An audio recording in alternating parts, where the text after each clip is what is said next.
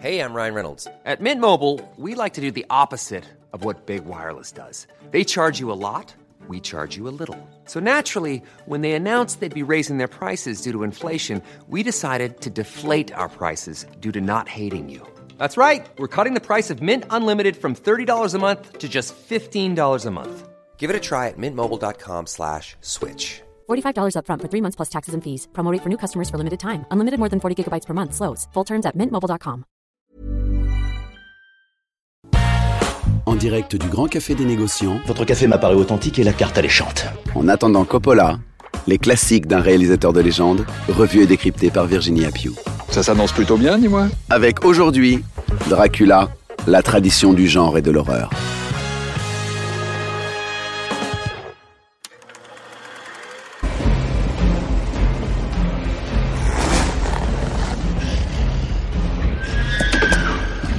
Il était une fois Francis Ford Coppola, réalisateur de Dracula en 1992. Transylvanie 1462, le seigneur Vlad rentre dans son château après avoir mené une guerre sainte particulièrement sanglante. En son absence, Elisabetta, sa jeune femme qui le croit mort, s'est suicidée et ne peut être enterrée pour cette raison de manière chrétienne. Fou de douleur et de rage devant ce Dieu qui n'a pas su protéger celle qu'il aime, Vlad maudit son Dieu et se voue désormais entièrement au mal. 1897, Harker, un jeune clerc de notaire anglais, débarque au château de Vlad, comte Dracula, devenu le prince des vampires, pour sceller une affaire. Très vite, Harker se rend compte qu'il est prisonnier de cet endroit très spécial. Le tort du jeune clerc est d'être le fiancé de Mina, sosie absolue d'Elisabetta. Persuadé qu'Elisabetta s'est réincarnée en Mina, le comte Dracula débarque à Londres pour la retrouver et mordre quelques innocentes victimes.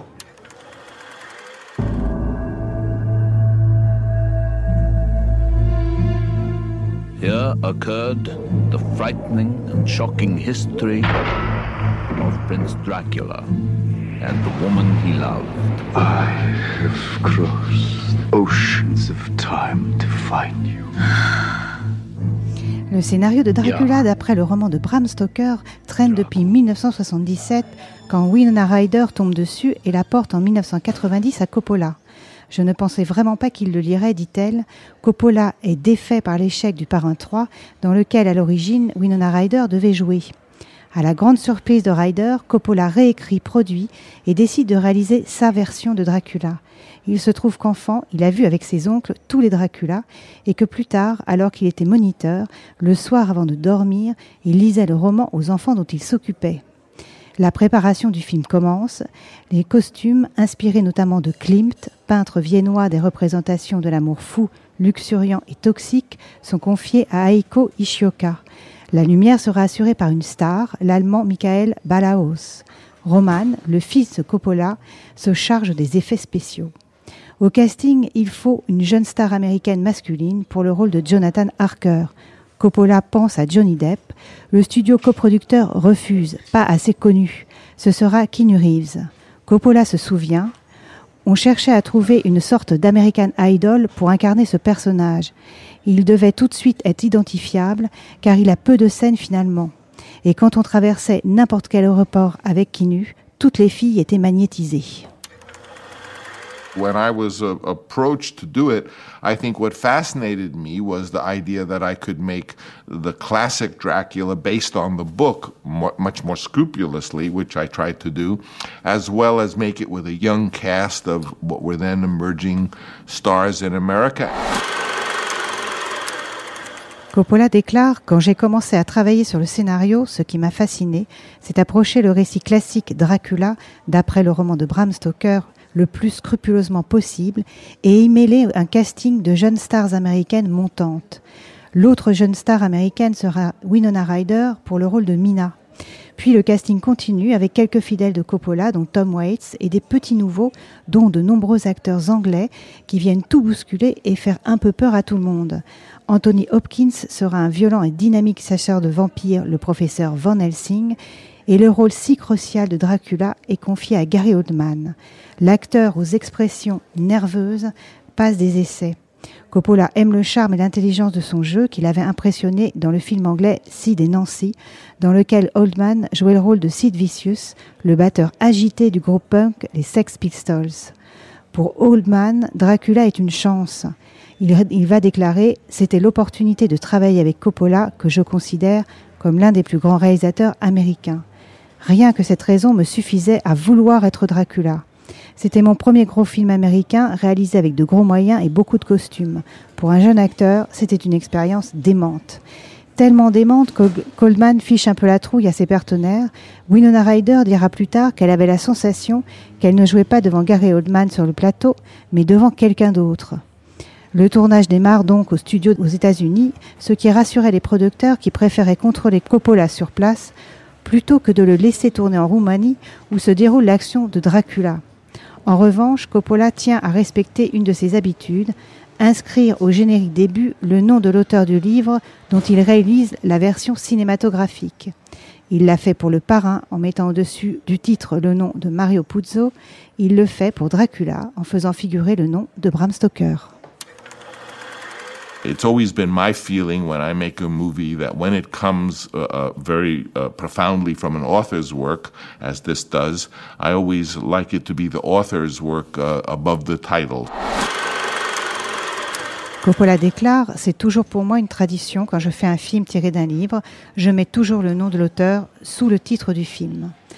La sortie de Dracula est heureuse, les critiques sont bonnes, on salue l'interprétation dense, déterminée et puissante d'Oldman. Le film est un très grand succès commercial. Son budget initial de 40 millions en fait que le film en rapporte 215. Nommé aux Oscars, il en remporte 3. Meilleur décor, meilleur costume et meilleur son. Le son est effectivement primordial dans Dracula. Il est travaillé de telle manière qu'il permet de ressentir des sensations et des émotions plus fortes quand on entend les bruits des déplacements magiques de Dracula et de ses morsures. En cela, Coppola s'inspire plus que jamais du cinéma muet, un cinéma des origines qui l'a toujours marqué. The cinema, which is only what 120 years at most, it's almost as though humanity was waiting for the cinema to come, because, that the technology would make it possible. Because when it did come, this rush of masterpieces happened, and even in the first 20, 30 years of the silent film industry, we had we had Marnow and we had Pabst and we had, you know, the 30, the, those 20, 30 years in Germany alone produced 10 masterpieces, not, not to mention uh, what was to happen.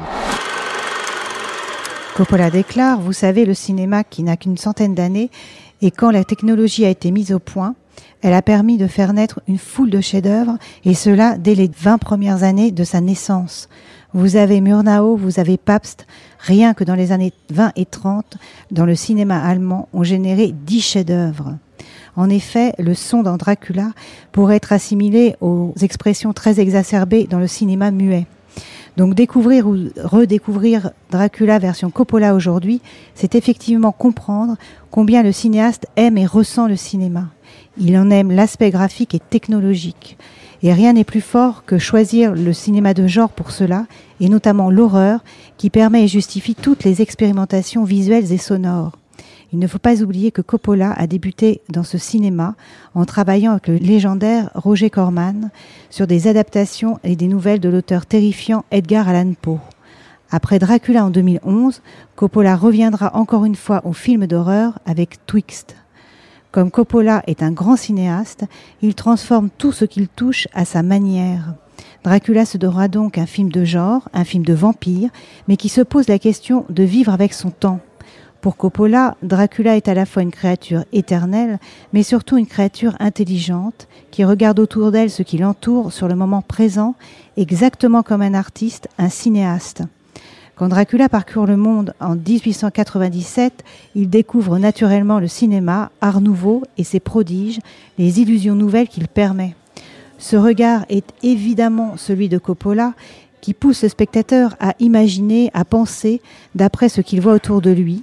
Et en hommage à la période particulièrement créative de l'invention du cinéma, il démarre son film par un prologue extraordinaire tout droit sorti de la tradition du muet, entre musiques effrayantes, syncopées et silhouettes terrifiantes, filmées comme des ombres qui massacrent.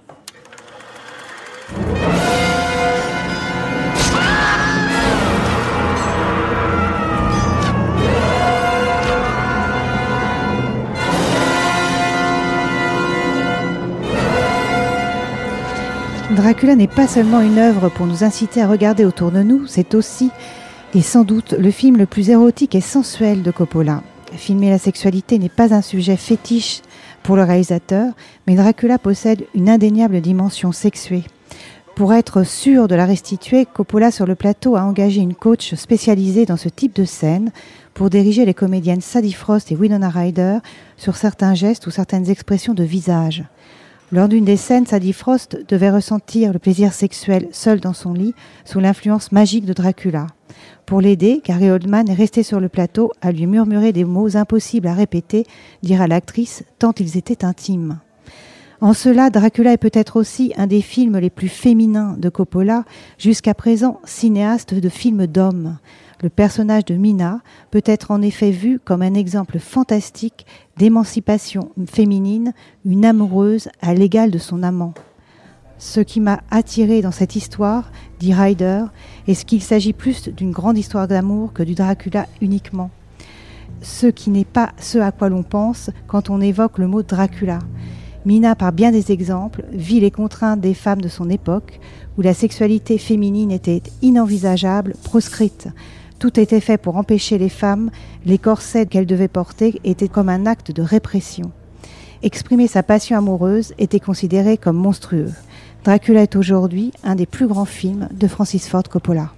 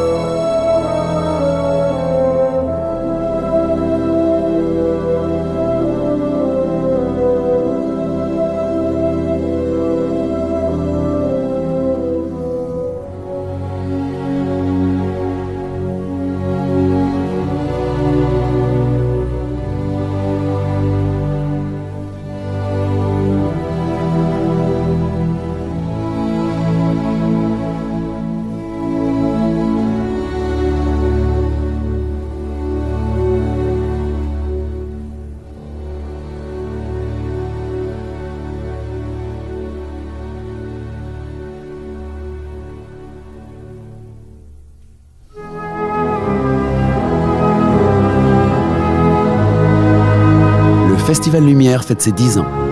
Pour ce millésime exceptionnel, le festival accueille une légende vivante du cinéma. Francis Ford Coppola pour l'ensemble d'une œuvre hors du commun. Projection, rencontres et hommages rythmeront 9 jours entièrement dédiés au cinéma classique. Lumière 2019, le festival de toutes les émotions.